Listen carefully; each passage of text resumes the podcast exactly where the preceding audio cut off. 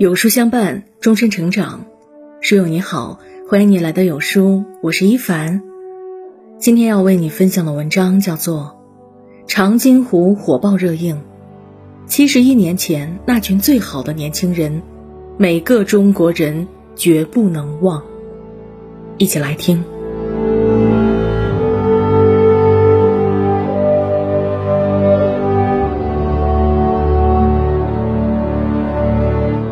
说今年国庆档最火爆的电影，那一定是《长津湖》。上映首日票房已超过三亿，更是打破了八项票房纪录，口碑一路走高。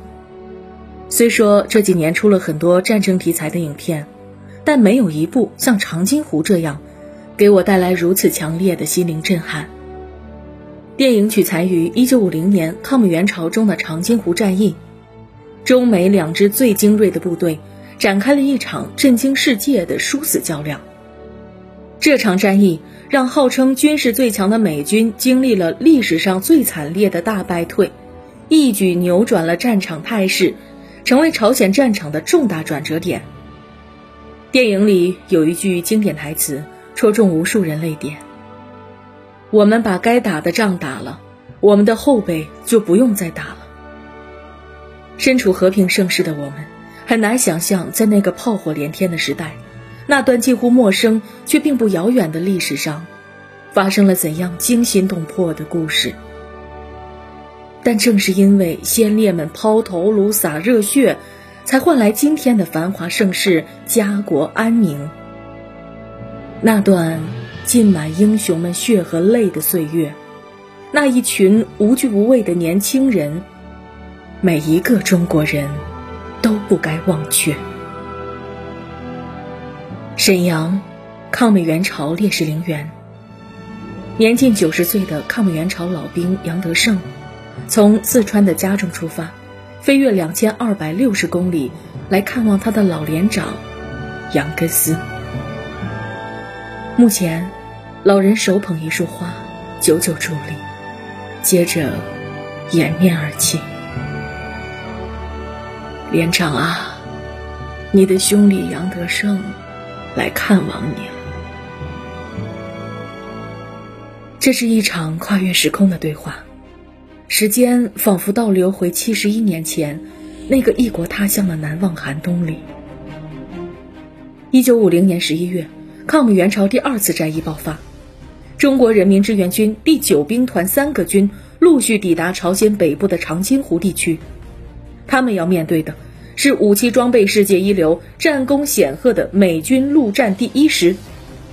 志愿军采取诱敌深入的策略，只要九兵团能够隐蔽开弓，就能将美军打散，再围追堵截，逐个歼灭。杨根思所在的连队奉命扼守长津湖出口小高岭，切断美军的南逃退路。为了夺下这块阵地，美军押上了二十多架大炮，全力轰炸。无数战斗机在天空中投弹扫射，阵地大部分工事被摧毁，白雪皑皑的小高岭陷入一片火海之中。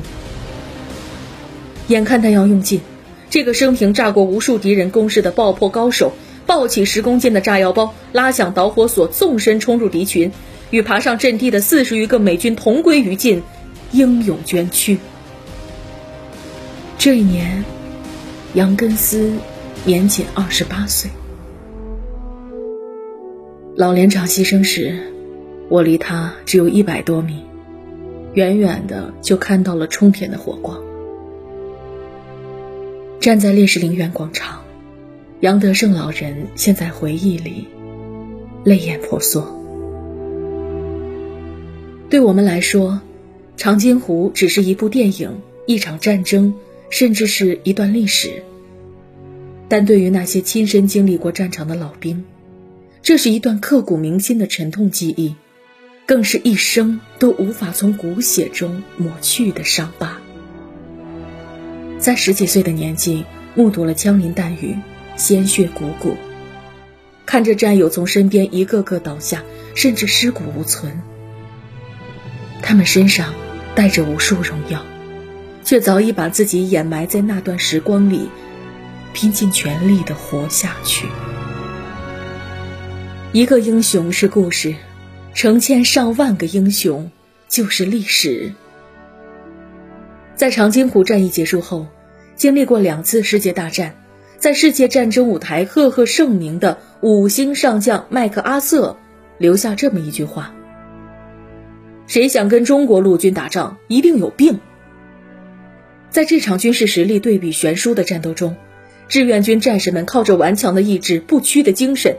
不仅征服了对手，更赢得了世界人民的尊重。看了这样一张图片，美国士兵身穿厚厚的棉大衣，正在分切一只烤火鸡，每个人的脸上洋溢着喜悦。事实上，他们帐篷里还有温暖的火炉，吃的有牛肉馅饼、水果蛋糕，喝的是热咖啡、鸡尾酒。在长津湖五十年不遇的极寒天气里，志愿军战士们却只有单薄的棉衣。为了躲避美军不断的低空侦察，他们白天潜伏在雪地里，晚上在寒冷的冬夜摸索前行。因为行动隐蔽，不敢生火煮食，每天的口粮是冻得硬如磐石的土豆，没有土豆就挖树皮、野草，蘸着雪水和胶屑充饥。有人从被子里抽出棉絮做成手套、耳套保温，用玉米须子裹脚围在一起取暖。可每天仍有大量的战士被冻伤、冻死在行军的路上。二十军的一支连队奉命驻守水门桥伏击敌军，他们在零下四十度的雪地里匍匐了六个昼夜，一动未动。当美军难逃的先头部队侦察至此时，被眼前的景象惊呆了。一排排志愿军战士保持着战斗队形，俯卧在厚厚的雪地中。每个人手中拿着武器，怒视着敌军的方向，仿佛一座座随时可以跃然而起的冰雕。全连没有一个人后退，一百二十九名战士全部牺牲在阵地上，化成了长津湖永久伫立的丰碑。美军士兵被彻底震撼了，他们脱下军帽，鞠躬行礼，向可歌可泣的冰雕连致敬。后续部队打扫战场时，在一名叫宋阿毛的战士手心里，发现了一张纸片，上面歪歪扭扭的几行字：“我是一名光荣的志愿军战士。”冰雪啊，我绝不屈服于你，哪怕是冻死，我也要高傲的耸立在我的阵地上。战友们高喊着：“勇士和阵地同在，英雄与日月同辉。”每当看到老兵对于抗美援朝战场的讲述，总是禁不住泪如雨下。牺牲这两个字。我们可以轻易用键盘敲打出来，但对于战士们来说，那是他们用行动捍卫的职责，是长津湖数以万计的年轻人真真实实、短暂而又壮烈的一生。正如长津湖电影中说的：“没有打不死的英雄，也没有冻不死的英雄，但军人的荣耀永存。”是这一战。换来了我们今天的家园，奠定了中国人民的世界地位。那些牺牲在异国他乡、倒在冰雪中的英雄们，他们的事迹值得被歌颂，他们的精神值得被永远铭记。时间可以过去，伤痛却无法抹去。浙江衢州，一段视频引无数人泪目。九十三岁的抗美援朝老兵于元立，高唱中国人民志愿军战歌，雄赳赳，气昂昂，跨过鸭绿江。唱到动情处，老人瞬间趴在地上匍匐前进，随后摆好战斗姿势，目光深邃而坚定，一如在战场上那样。老人的口齿已经不是很清楚了，但这个动作。早已融在了老人的骨血里。想到战场上的敌人、死去的战友，于老嘴里碎碎念叨着，努力连接起当年的场面。敌人打跑了，战友却再也回不来了。遗憾定格在回忆里，像是一座难以逾越的高台。抗美援朝老兵郑时文在入朝参战的时候年仅十七岁，谈到那场惊心动魄的上甘岭战役，老人眼眶泛红，强忍泪水。敌人一天三十多万发炮弹，阵地是尸骨成堆，炮火将地面犁了一遍又一遍，打成了人肉的酱缸。同志们都牺牲了，叫什么名字不知道，都是无名战士，英雄太多了。抗美援朝老战士徐福志在接受采访时，情绪极度崩溃。我们连就在韩国境内三七线打的，我的那些战友就埋在三七线了。每一次我都在想，那些抬回来的有没有他们呀？有没有呢？不知道。有的人没能留下完整的躯体。有的人找不到一块白骨，只留下了一些遗物：一副眼镜，一颗徽章，一张字条。今年九月，第八批志愿军烈士遗骸回国，共有一百零九位。在这之前，我国已经连续七年迎接共七百一十六位烈士遗骸回国。可是这个数字远远不够，还有数以万计的烈士留在了异国的土地上。他们失去了父母，失去了战友，失去了故乡。这个世界不再有人记得他们的模样。他们消失在岁月的长河里，悄无声息。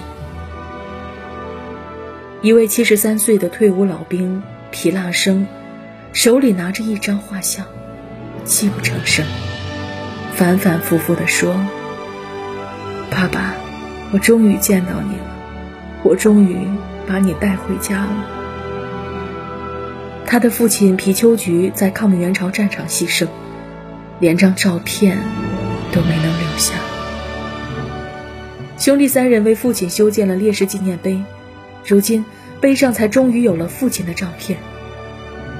直解沙场为国死，何须马革裹尸还。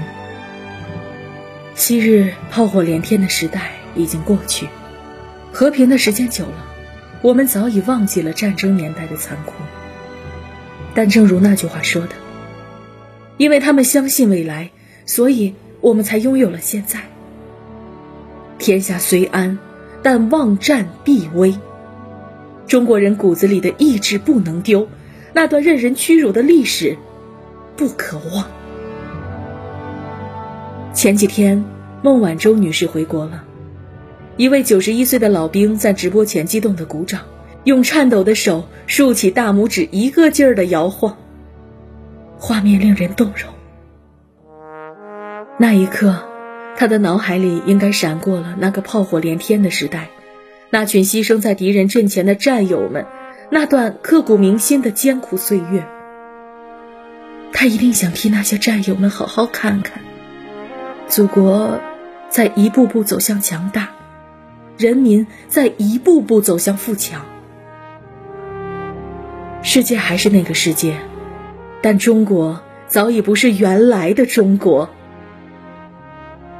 想起基辛格在《论中国》中说：“中国人总是被他们之中最勇敢的人保护得很好，他们不需要信奉神明，他们的神迹来自他们的民族。”百年前的中国受尽了屈辱，我们没有反抗能力，没有话语权，更没有尊严。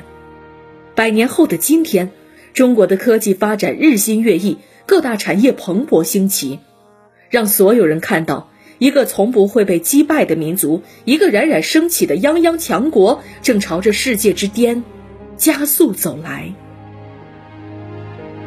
最后的最后，我真诚的想说。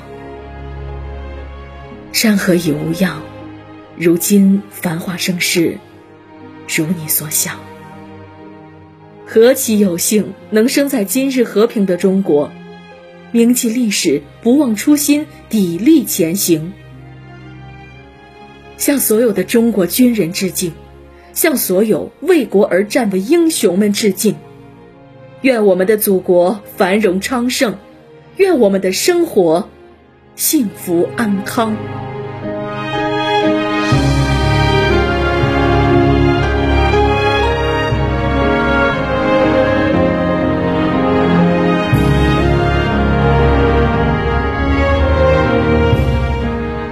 十月，一切都是新的开始。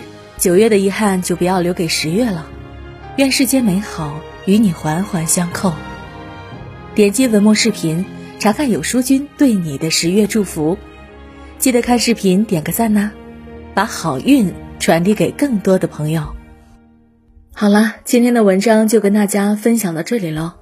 如果您喜欢今天的文章，或者有自己的看法和见解，欢迎在文末留言区和有书君留言互动哦。想要每天及时收听有书的暖心好文章，欢迎您在文末点亮再看。觉得有书的文章还不错，也欢迎分享到朋友圈。欢迎将有书公众号推荐给朋友们，这就是对有书君最大的支持。明天同一时间，我们不见不散。